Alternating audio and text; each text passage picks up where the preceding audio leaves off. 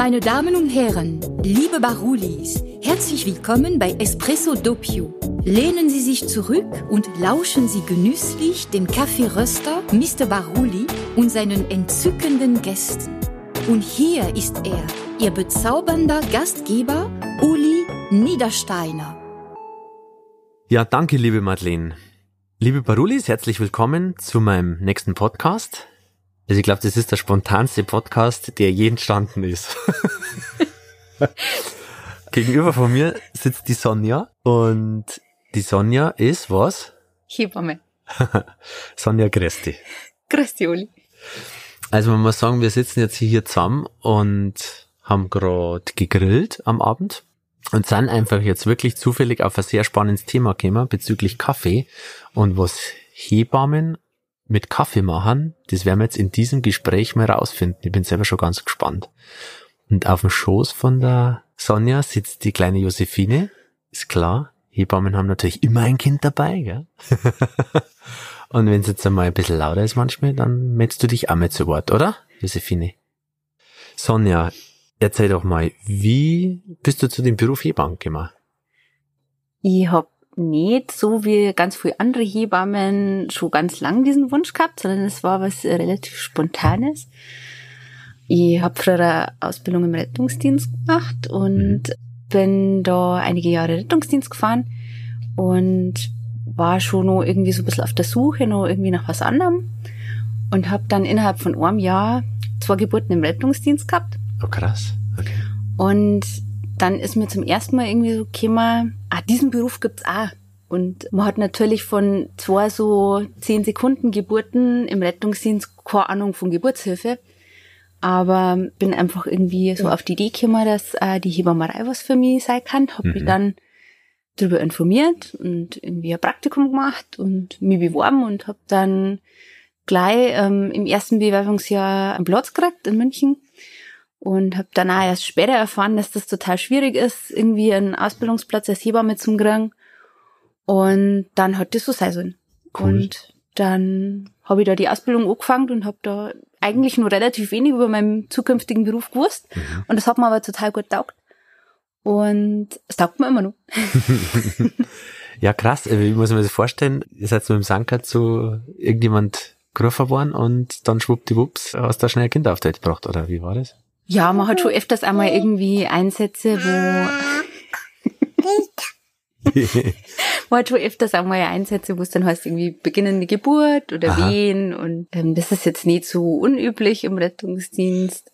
Man weiß eigentlich meistens vorher nicht, ob es jetzt dann irgendwie auch wirklich zur Geburt kommt oder ob man es nur ins Krankenhaus schafft. Mhm. Und ja, da war das so. Also das äh, eine war eine Geburt im Schneesturm und das andere war einfach ein Kind, das so ein bisschen zu eilig gehabt hat. Und hm. das war zufälligerweise alles im gleichen Jahr und irgendwie bin ich da drauf gekommen. Ja, jetzt wenn du im Rettungsdienst unterwegs bist, dann bist du ja damals wahrscheinlich schon sehr mit Kaffee in Kontakt gekommen. Inzwischen muss man auch sagen, bist du bekennende Heimbarista. Und hast du ein Siebträger daheim, gell? Ja. Und bist eigentlich sauber am, am, am Machen. Sehr tolle. Ja. Jetzt, wenn man mal da schon auf den Kaffee kommt, hast du da schon viel Kaffee getrunken im Rettungsdienst fahren oder warst du da noch nicht so in Berührung damit? Äh, doch eigentlich schon. Ich habe mal ein paar Jahre in meinem Leben gehabt, wo ich irgendwie keinen Kaffee vertragen habe. Und da weiß ich jetzt heutzutage nicht mehr, wie es das damals gegangen ist, ganz ohne Kaffee. Aber dann schon eigentlich, ja. Die meiste Zeit meines Lebens ist, äh, war Kaffee ein fester Bestandteil meines Morgenrituals. Und ähm, ja, auch mit viel Nachtdienste bringen Hebammen auch sehr gern Kaffee. Alle Schichtdienstberufe. Du traust jetzt auf, oder was? wir müssen jetzt gleich mal auf das Thema kommen, was wir vorher kurz angesprochen haben. Gell? Also ich finde das ja, den Beruf Hebammen ist ja eigentlich ja, fast schon ein Schlüsselberuf für die Menschheit. Ja? Also wenn man mal so zurückgeht, ich habe neulich mal so ein Buch gelesen, wo eigentlich die Hebammen früher krasse Rollen gespielt haben. Ja, die waren ja verantwortlich für die Geburtenkontrolle und weiß nicht was. Also, und man sagt, die Hebammen ja wirklich krasses Wissen nach, also was eigentlich heutzutage verloren ist. Also die haben ja anscheinend schon drauf gehabt, was weiß ich, Abtreibungen, wie Verhütung geht und lauter so Sachen. Also im Mittelalter. weiß nicht, mhm. ob du dich da schon mal mit beschäftigt hast, ja. aber es war jetzt ganz interessantes Buch. Und darum finde ich das ja schon ich meine, ihr bringt die Kinder oder die Leben auf die Welt, ja. Ja, das Gute ist ja, dass nicht mir die Kinder auf die Welt Ja. bringen müssen, sondern die jeweilige Frau. Ja, aber ich glaube, dass das ein, ein Beruf ist, der ist ja völlig einzigartig eigentlich. Also ich wüsste das nichts Vergleichbares. Das ist ein, ein mega verantwortungsvoller Job, sag ich mal, ja. Wie geht's dir da dabei, wenn du da in der Früh in die Arbeit gehst? Denkst du da irgendwie nach, was passiert heute, wie werden's oder wie schaut das aus, wenn du da in das Krankenhaus reingehst? Ja, schon. Man weiß natürlich nie, was auf einen zukommt. Das ist äh, schon einfach das Schöne, weil es, es gibt natürlich äh, viele Routineaufgaben, wie in je- jedem anderen Beruf auch. Mhm. Aber natürlich weißt du nie, wird's ein ruhiger Tag, wird's ein stressiger Tag, wird's ein Tag, wo du sagst, im nächsten Leben wäre ich ganz was anderes. es bleibt halt einfach spannend und so dieser wirkliche Alltagstrott, den man sicher in manch andere Berufe auch hat, den gibt's halt einfach nicht und das ist schon einfach was Schönes. Mhm. War total vergleichbar auch mit Rettungsdienst, weiß man auch nie, was der Tag so bringt, ob es ruhig wird, ob es stressig wird. Mhm. Aber es ist doch ja eigentlich meist positiv besetzt, dieser Tag. Und man hat die Ehre, am wichtigsten Moment in einer Familie teilzuhaben zu dürfen und Mhm. man darf da mit dabei sein. Klar, es ist ein Job, aber es ist auch eine Ehre, da einfach dabei sein zu dürfen Mhm. und da Teil beim Entstehen einer Familie zu sein. Mhm. Das ist ähm, schon echt was Schönes. Ja, stimmt. Das ist eigentlich der Moment, ne, wo es so schwupp macht und dann ist der Familie draus Ja. geworden, ne? Mit, mit, mit Kindern alle Konsequenzen. Was hat man da, beschreib mir das Gefühl, was hast du da für ein Gefühl, wenn das Kind rauskommt, wenn das auf der Welt ist, wenn das diesen ersten Schreier macht? Hat man da irgendein Gefühl noch oder? Ja, also da ist eigentlich immer das Gefühl von Freude mit dabei Mhm. und natürlich auch von Erleichterung. Das ist auch für die Hebamme einfach was Erleichterndes, weil Mhm. die merkt natürlich auch, dass das ein gutes Stück Arbeit ist, bis dieses Kind da ist und das einfach manchmal ein Ewigkeitswerk ist und bis das vollbracht ist und da ist auch die Hebamme erleichtert, wenn das Kind Mhm. dann endlich da ist und aber die Freude überwiegt eigentlich auch. Mhm. Mhm. Jetzt, wenn wir nochmal auf die Geburt kommen, hast du ja gesagt, es gibt Methoden oder gibt die Phasen, wo Kaffee zum Einsatz kommt. Das musst du mir jetzt nochmal bitte erklären. Wann setzt der Hebamme Kaffee ein? Also am wichtigsten natürlich für sich selber.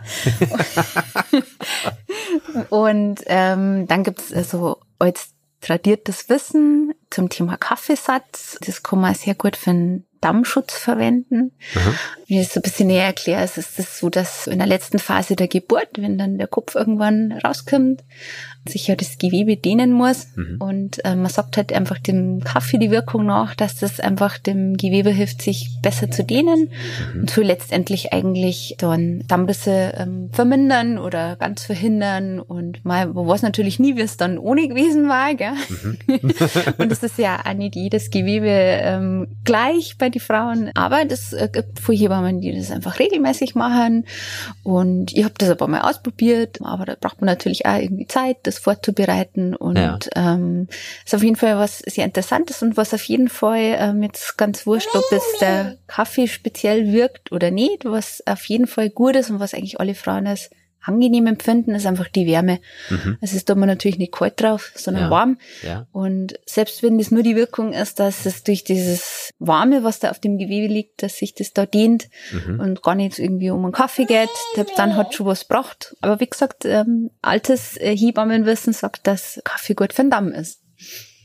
Erklär mir das bitte nochmal. Also klär uns mal, uns Männer jetzt mal bitte auf, wie das technisch geht. Also, also du gehst dann an die Kaffeemaschine und sagst, bitte lasst mir einen Espresso aber.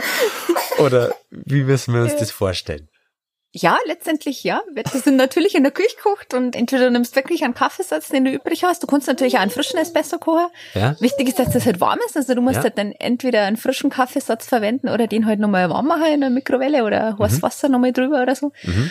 Und dann gibst du das auf ein feuchtes Tuch drauf und Ah, ähm, okay. das dann entweder in das feuchte Tuch einschlagen oder du kannst es natürlich theoretisch auch pur auf den Damm drauf tun, aber das gibt eine rechte Sauerei. Okay, ja, gut, wer will jetzt gar nicht mehr wissen.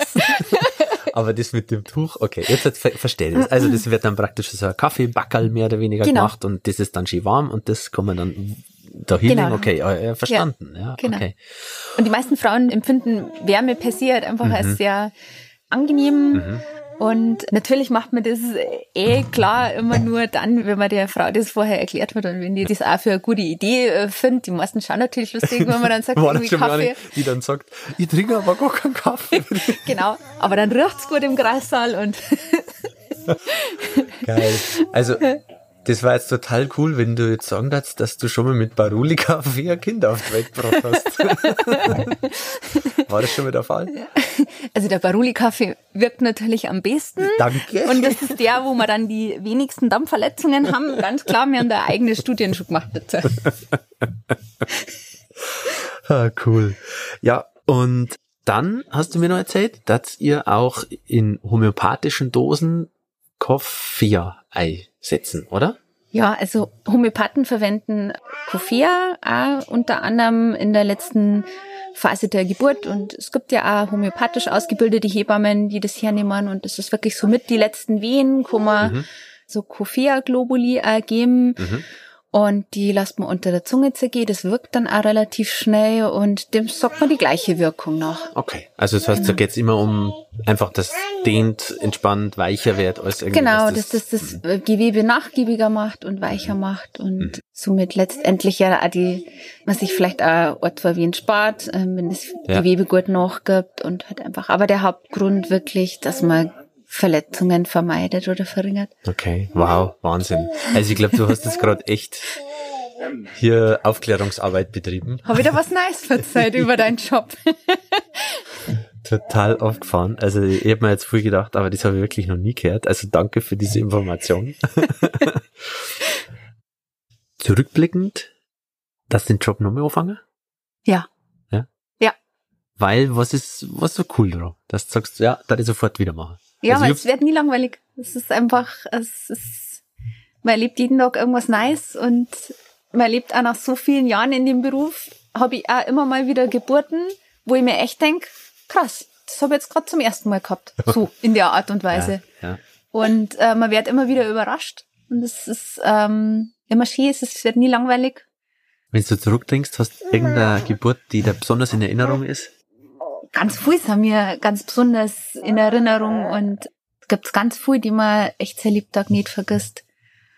Aber was Weiß vergisst man dann wieder? Eher die Kinder? Hast du dann die Kinder noch, die Gesichter von denen da? Oder bist du da eher bei den Eltern oder bei den Müttern? Naja, man hat ja das, als Hebamme in der Geburtshilfe hat man ja eigentlich fast ausschließlich mit den Frauen zu tun. Und ja. klar, wenn die Kinder dann da sind, dann sind die ja noch ein bisschen im Kreissaal aber man hat die meiste Zeit seines Berufstages, sag ich jetzt mal, seines Arbeitstages dann mit Frauen verbracht und schon auch, auch mit Babys. Aber meistens sind sie die Frauen oder auch die, die Paare, die ähm, in Erinnerung bleiben mhm. und also ich habe den magisch, wirklich magischsten Moment in meinem Leben in Erinnerung mit meiner Tochter in dem Kreissaal da.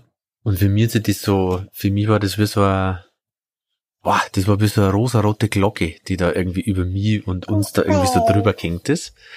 Also das war irgendwie so voll krass. Siehst du sowas auch? Also praktisch, ich finde, man sieht das ja, oder? Wenn Menschen so voller Glück vor ja. dir irgendwie sind, ja. dann hat das irgendwie so eine ganz besondere Schwingung oder irgendwie, man merkt es, wie, in was für einem Glück die sind.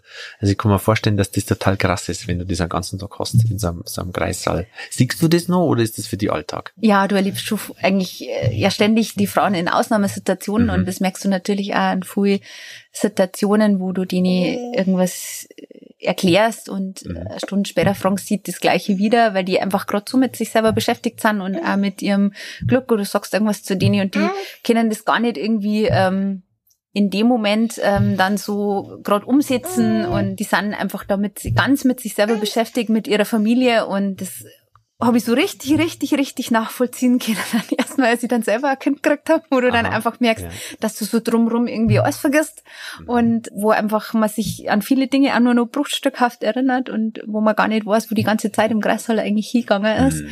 Und man da, wie du das schon sagst, eigentlich wirklich in so einer, so einer Blase dann da ähm, verbringt. Und es ist aber auch was Schönes. Also mhm. die Hormone sind da echt ein geiler Stoff. und ähm, das ist aber was Tolles, weil das ist ja quasi der billigste Drogenrausch überhaupt und das ist ähm, bestimmt was total Schönes. Also aus eigener Erfahrung kann ich sagen, dass das ein definitiv super Drogenrausch war. und äh, ich denke, dass die ähm, entbindenden Frauen das dann äh, ähm, zum Teil in ähnlicher Art und Weise erleben. Jetzt mal jenseits von all dem Wehenschmerz oder so, sind natürlich äh, die Hormone machen schon was. Viele schwangere Frauen erzählen ja, dass ihnen während der Schwangerschaft der Kaffee nicht mehr schmeckt. Und in dem Moment, mehr oder weniger nach der Geburt, ist der Kaffeegeschmack dann wieder zurück. Kannst du da irgendeine Erklärung dafür? Warum das so sein kann? Warum, warum, warum verlieren Frauen diesen Geschmack für Kaffee? Hast du das auch gehabt? Ich habe das auch gehabt ähm, am Anfang. Und ich habe auch immer gewitzelt, weil ich so ein Kaffee-Junkie bin, dass mein Umfeld das sofort merker wird, wenn ich irgendwie schwanger bin, weil, ich keinen Kaffee mehr trinke. Und ich habe das am Anfang auch gehabt und das hat sich dann so im Laufe der Schwangerschaft hat sich das dann irgendwie gelegt, aber so mhm. richtig, richtig geschmeckt hat mir der Kaffee eigentlich erst ähm, wirklich wieder nach der Geburt. Ja, der Geschmackssinn verändert sich. Es ist, äh, bezieht sich nicht nur auf den Kaffee, sondern okay. auch auf ganz viele andere Sachen wie süß und salzig. Es gibt viele Naschkatzen, die in der Schwangerschaft plötzlich nichts mehr Süßes essen können und die dann nur noch irgendwie das Salamibrot essen, schon irgendwie um fünf in der Früh zum Frühstück und mhm. ähm, das machen halt so auch die Schwangerschaftshormone mit einem, dass sie den Geschmackssinn ein bisschen ähm, trüben. So. Ja, oder verändern eigentlich. Ja, ja, ja, ja, ja genau. ja, cool. Ja, was ist der größte Mythos bei dem Berufsbild Hebamme? Also, ich glaube, dass da viel Leid ein völlig falsches Bild haben, oder? Ach, es gibt bestimmt einige Mythen, was es ums Berufsbild Hebamme gibt, aber äh, was mir immer wieder auffällt, ist, dass viel Leid einfach denken, dass man als Hebamme ganz viel mit Babys zum tun hat. Aber gerade jetzt in der Geburtshilfe verbringt man echt die meiste Zeit seines Tages mit Frauen oder mit Paaren. Und der Anteil an Zeit, den man mit Babys dann wirklich verbringt, ist relativ ähm, gering. Klar, wenn die Babys dann da sind im Kreißsaal, hat man natürlich mit denen auch noch zum Tor und versorgen und untersuchen und stillen und was alles so dazugehört. Aber man hat einfach hauptsächlich mit Frauen zu tun in seinem mhm. Hebammenleben. Mhm. Schon auch mit Babys, aber ja. Ja, cool. Ich glaube, ähm, wir kommen zum Ende, weil die kleine Josephine ist müde und braucht die wieder. die war eh ganz brav. Jetzt verratst du mir noch, wie viel Espresso Doppio du pro Nachtschicht trinkst und dann bist du entlassen. Das kommt jetzt immer drauf an, mit welcher Kollegin ich Dienst. Aber da, da gingen schon einmal so vier, fünf Espressi weg, so in der Nacht. Aber gut. natürlich gibt's auch Dienste, da kommt man gar nicht dazu, dass man einen Kaffee trinkt. Sehr schön. Sonja, du hast ja eine ECM daheim, gell? Und ja. magst, du bist ja äh, bekennende Heimbarista und bleib droh. Cool, dass du ähm, halt so offen warst und danke für die Aufklärung. Ja. Schön, dass wir geredet haben. Ja, danke Sonja. Ciao. Pitti. Ciao, ciao. Ihr Lieben, das war Espresso Doppio. Wenn es dir gefallen hat, gib uns fünf Sterne, schreib eine Bewertung und teile dieses herrliche Stück Zeitgeschichte. Bis zur nächsten Folge. Au revoir.